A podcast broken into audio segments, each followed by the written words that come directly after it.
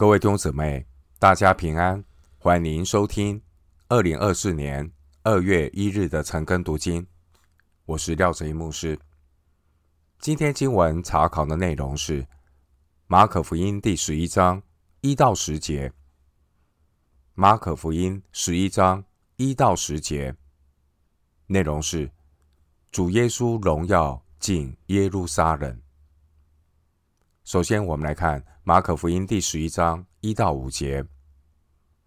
耶稣和门徒将近耶路撒冷，到了伯法其和伯大尼，在橄榄山那里，耶稣就打发两个门徒，对他们说：“你们往对面村子里去。一进去的时候，必看见一匹驴驹拴在那里，是从来没有人骑过的。”可以解开，牵来。若有人对你们说：“为什么做这事？”你们就说：“主要用它。”那人比立时让你们牵来。他们去了，便看见一匹驴驹拴在门外街道上，就把它解开。在那里站着的人有几个说：“你们。”解驴驹做什么？门徒照着耶稣所说的回答，那些人就任凭他们牵去了。经文第一节提到，在耶路撒冷南边约一公里处的伯法其村。伯法其直接翻译是未熟无花果之家，而三公里外的就是伯大尼村。伯大尼直接翻译就是椰枣之家。两个村庄都在橄榄山以东。从耶利哥到耶路撒冷的路途荒凉险峻，而伯大尼是其中最后一站。玛利亚、马大和拉撒路以及西门的家就是在伯大尼。马可福音十四章三节，约翰福音十一章一节。当年主耶稣在犹大停留的时候，一般都会住在伯大尼。这段经文发生的时间是在当年逾越节前的星期日。耶稣在上一个礼拜五已经到了伯大尼，并且在那里过了安息日，也接受了。曾经长大麻风、被耶稣治好的西门来款待他。经文第一节的橄榄山是一座海拔约八百米、长约三公里的高耸山脊，在那个地方有很多的橄榄树。主耶稣复活后四十日升天，就在这个橄榄山的东面山坡升到天上。在旧约撒迦利亚书十四章第四节曾经预言，将来基督必脚踏橄榄山，橄榄山将从中间南北裂开，至东至西成为极大的深谷。将来以色列民将在末日大战中战败，并且从这个山谷中逃跑。而那一刻，基督带着千万圣者。第二次的降临，神的荣耀要照遍全地，基督要在千年国度当中作王。马可福音在这里第一次提到橄榄山，主耶稣荣耀的进入圣城是当天早上提前准备，而将近耶路撒冷的时候，就在橄榄山那里，耶稣打发两个门徒。主耶稣总是让门徒两个两个的结队出去做事或服侍。经文第二节，逾越节快要来到，犹太人从罗马帝国各个地方来到耶路撒冷，要来参加这为期一周的逾越节盛典，来纪念过去神曾经带领以色列的祖先出埃及。出埃及记十二章三十七到五十一节，在群众中有许多人听过或是见过耶稣，所以这些群众也期待耶稣往圣殿去。约翰福音十一章五十五到五十七节，主耶稣他选择一匹驴驹，并不是一匹骏马，刻意要显示他的谦卑。主耶稣他并不是以一个好战的君王姿态，骑着战马或是坐着战车进耶路撒冷。主耶稣他如同旧约先知所预言的，骑着驴驹，如同。温柔和平的君王进入耶路撒冷。撒迦利亚书九章九节，主耶稣晓得那些在圣殿听他教导的人，他们将各自回到自己的家乡，并且要把弥赛亚的讯息传遍各地。耶稣他骑着一匹从来没有人骑过的驴驹，这是基于旧约分别为圣的观念。生命记二十一章第三节，撒母耳记上六章七节，我们看到在节期的耶路撒冷居民，他们会去接待外来的旅客，因为散居世界各地的犹太人会前来朝圣。耶稣在过去一直很小心、很低调，避免公开的去告诉人他是谁。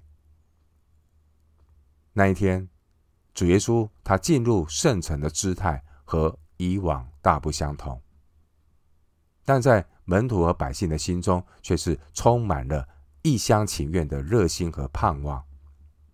路加福音十九章十一节记载，他们以为神的国快要显出来。约翰福音十二章十六节的记载说，这些事门徒起先不明白。等到耶稣得了荣耀以后，才想起这话是指着他写的，并且众人果然像他这样行了。主耶稣心中早已经定义，要透过进圣城耶路撒冷来显明弥赛亚的荣耀。经文第三节，主耶稣告诉门徒，在回答人问他们问题，为什么要牵这个驴驹的时候，主耶稣要他们说：“主要用它。”这是马可福音耶稣第一次正式自称为主。尽管这个字在人听来是有双关性的含义，而“主”一般的意思是指主人，更崇高的含义是神的同义词。主耶稣他经常自称为人子。随着神所预定的那个日期。越来越靠近，门徒和百姓都指望这个逾越节里，耶稣能够建立弥赛亚的国度，登基作王。主耶稣后来在罗马总督比拉多面前承认他是犹太人的王，但主耶稣他紧接着说：“我的国不属这个世界。”约翰福音十八章三十六节。在主耶稣降生之前约五百年，先知撒迦利亚曾经预言大君王的来到。大君王要来到以色列，而那个情形在撒迦利亚书九章九节有预言。撒迦利亚书九章九节这样说：“锡安的民呐，应当大大喜乐；耶路撒冷的民呐，应当欢呼。看呐，你的王。”来到你这里，他是公义的，并且施行拯救，谦谦和和的骑着驴，就是骑着驴的驹子。撒迦利亚书的这段预言，就在今天的经文记载当中要应验了。主耶稣向来低调行事，而现在主耶稣他是以大卫子孙的姿态。要成就承接大卫王位的应许，来到耶路撒冷，进入圣殿。耶稣他进耶路撒冷，那是七日的第一日，并且耶稣也将在下一个七日的第一日从死里复活。由于耶耶稣他进耶路撒冷的时间是在逾越节这个节期，越来越多的百姓，他们一整天跟着耶稣从伯大尼来到耶路撒冷，他们想要亲眼目睹这位刚刚使拉萨路从死里复活的主，也看看他所到之处的那些热烈的场面。似乎很多人都被这样的一种国度喜乐被鼓舞、被感染，感到那一种弥赛亚国度的那种欢乐的气氛即将要到来。而在此之前呢，我们知道主耶稣他一直都是徒步行走，四处传福音。主耶稣这次从加利利动身，也是长途的跋涉，而现在。距离圣城只有三公里，耶稣却决定要骑驴。一开始，门徒也觉得很稀奇，后来他们以为耶稣肯定是要进入耶路撒冷宣布作王，就像当年呢，所罗门他骑大卫的驴子被高为王那样，这是门徒们的期待。列王记上一章三十八节。因此呢，门徒们充满了热切的盼望，期待着这一刻的来到。门徒们就去寻找给耶稣骑乘的驴子。想必呢，耶稣进城的消息当时候已经传开了，因此呢，也让听见的人跟着兴奋起来，就像星火燎原一样，群众的情绪越来越高涨。经文五到六节，马可福音记载，门徒们按照耶稣的指示去执行任务，表明了这一切的细节都要照主的吩咐成就，而成就的唯一理由就是主要用它。第五节，门徒解开驴駒以后，接下来的场景就如同创世纪四十九章八到十二节所说的。犹大啊，你弟兄们必赞美你，你手臂掐住仇敌的颈项，你父亲的众子们必向你下拜。犹大是个小狮子，他抓了石便上去，屈下身去，卧如公狮，蹲如母狮。他要在葡萄的血中洗他的袍褂，因为只等细罗到来，万民都必归顺。创世纪四十九章八到十二节。然而，主耶稣的主战场是在十字架上，与他对敌的是披挂整齐的壮士。主耶稣他要踹酒炸，启示录十四章二十节，并且众民中无一人与他同在。以赛亚书六十三章第三节，主耶稣要做新约的中保。主耶稣他要受死，赎回人在律法以下所犯的罪过。主耶稣只献一次永远的赎罪祭，就在神的右边坐下了。希伯来书九章十五节、十章十二节。回到今天的经文，马可福音十一章七到十节，他们把驴驹牵到耶稣那里，把自己的衣服搭在上面。耶稣就骑上，有许多人把衣服铺在路上，也有人把田间的树枝砍砍下来铺在路上。前行后随的人都喊着说：“和散那，奉主名来的是应当称颂的；那将要来的我主大卫之国是应当称颂的。高高在上，和刹那。”经文七到八节。主的门徒把自己的衣服铺在驴驹上，当安坐。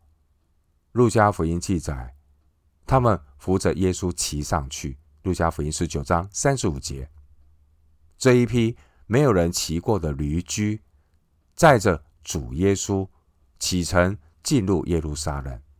当时候，有许多人把衣服铺在耶稣骑驴子所要走过的。尘土飞扬的路上，群众们兴高采烈、自发的欢迎耶稣的到来。第八节说，也有人把田间带叶子的树枝砍下来铺在路上。约翰福音十二章十二到十三节记载，许多聚集在耶路撒冷守候逾越节的群众，听见耶稣将要到耶路撒冷，就手拿棕树枝出城来欢迎耶稣。当时候可以说是人山人海，向主欢呼，向主致敬。而事实上，耶稣是按照犹太人帝王入城的惯例进入耶路撒冷。在献晚祭的时候，祭司们在殿里吹号，但当时候没有多少人去献祭。法利赛人他们面面相觑，彼此对看，说：“看哪，你们是徒劳无益的，世人都随从耶稣去了。”约翰福音十二章十九节。在此之前，主耶稣短短传道三年多的时间，主耶稣从来没有过这样的行动。主耶稣其实他知道，他以这样的姿态进入耶路撒冷的结果，将会把主耶稣引到十字架去。其实，主耶稣在六个月前，耶稣曾经问门徒说：“你们说我是谁？”而当时候，彼得回答耶稣说。你是基督。当时候，主还吩咐他们不要跟别人说我是基督。但是现在，主耶稣却是一反常态，要公开宣布自己就是历世历代以色列所盼望的那一位弥赛亚。主耶稣要唤起民众注意他，注意他的什么？他要做伟大的一个牺牲，他是。伟大的上帝所差来的代罪羔羊，而透过这一次，有许多百姓聚集在耶路撒冷守逾越节的时机，耶稣要表明他正是逾越节真正的羔羊。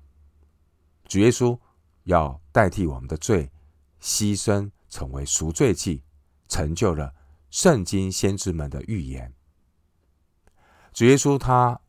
一而再、再而三的曾经向门徒预言他十字架的牺牲，可是，在当时候逾越节这种欢庆的气氛之下，门徒们根本忘了耶稣曾经预告的受难。门徒们只盼望主耶稣啊，赶快坐上大卫的宝座，一统天下吧。经文第九节引用的经文是诗篇一百一十八篇。二十五到二十六节，诗篇从一百一十三篇到一百一十八篇被称为赞美的诗篇。每一年选民过逾越节的时候，犹太人都会吟诵这些的诗篇。每当到了这个节期，选民们对大卫国度的恢复充满了期待，所以当耶稣一骑上驴驹。众人马上就呼喊起来，他们称颂耶稣为弥赛亚，是他们的君王。弟兄姊妹，主耶稣做事有他的时间表，低调有时，显明有时。当主耶稣骑着驴驹进入耶路撒冷的时候，想必门徒们可能以为他们所盼望看见。主耶稣要荣登宝座的理想就要实现了，而犹太的群众所期待民族的救星，犹太民族得解放的时候也到了。犹太的百姓，他们幻想着罗马军队马上就要被赶出耶路撒冷，他们要看到以色列重新成为独立的国家，并且要号令世界。第九节的和撒那，意思就是拯救。我们想象一下，当时候耶耶路撒冷的情况。我们想象一下，当时候耶稣进耶路撒冷的盛况。耶稣曾经医好那个被鬼附癫痫瘫痪的，他们在人群中快活地跑跳。耶稣曾经医好的聋哑者、瞎子，他们在队伍中大声歌唱。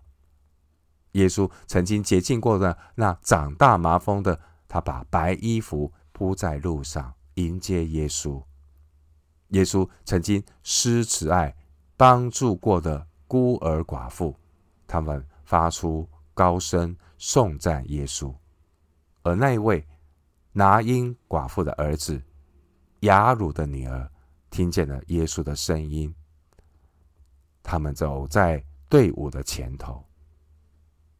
那一位曾经在坟墓里四天，身体可能快要腐烂的拉撒路，他也正来到这个场合的里面，牵着主耶稣所骑的驴驹。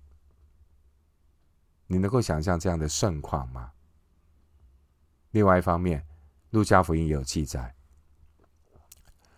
有一些人，他们是反对耶稣的人，也在群众当中。他们从群众里挤到耶稣的面前，这些人就是法利赛人和撒都该人。他们用威胁的口气向主说：“夫子，责备你的门徒吧。”路加福音十九章三十九节。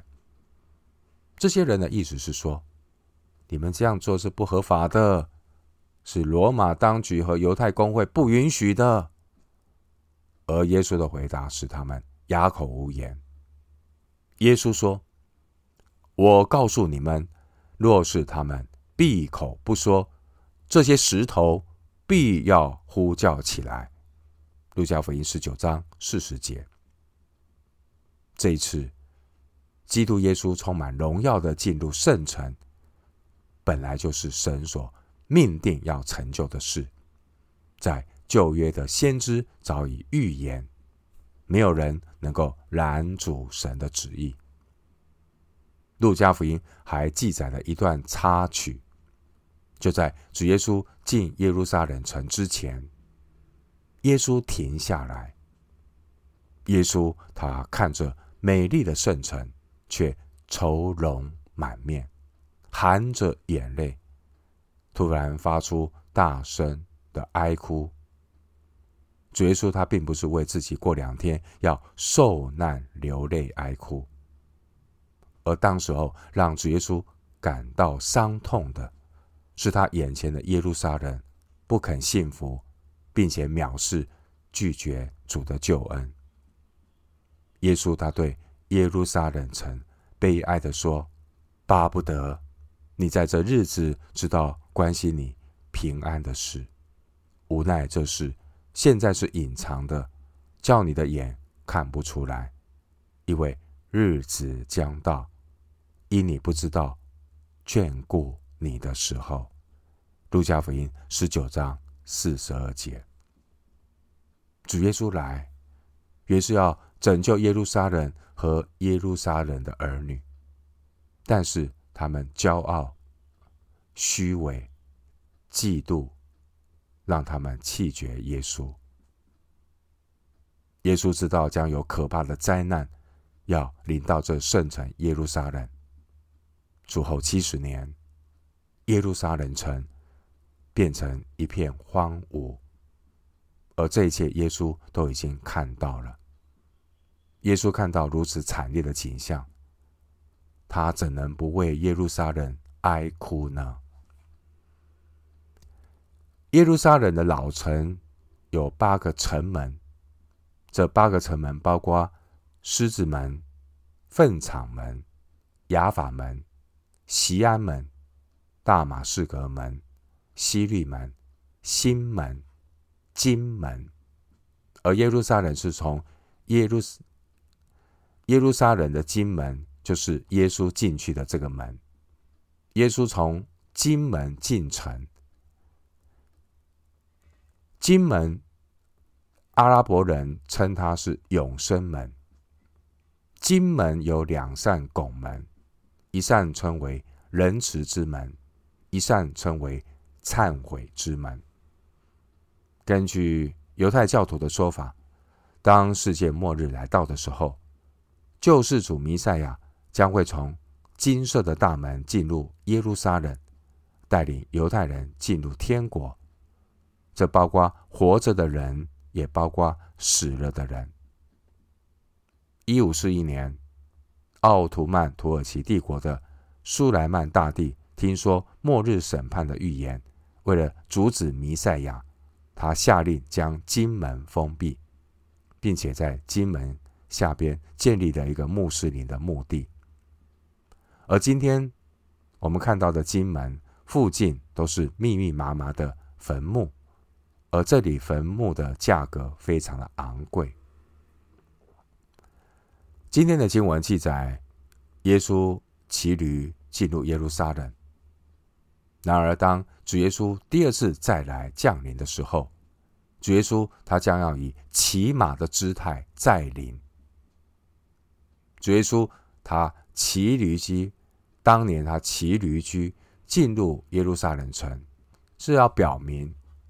主耶稣他来，他第一次的来是为恩典，不是为打仗。因为打仗的时候是要骑马的。然而，当主耶稣他第二次再来的时候，主耶稣他对付一切敌基督的势力，必然会有征战。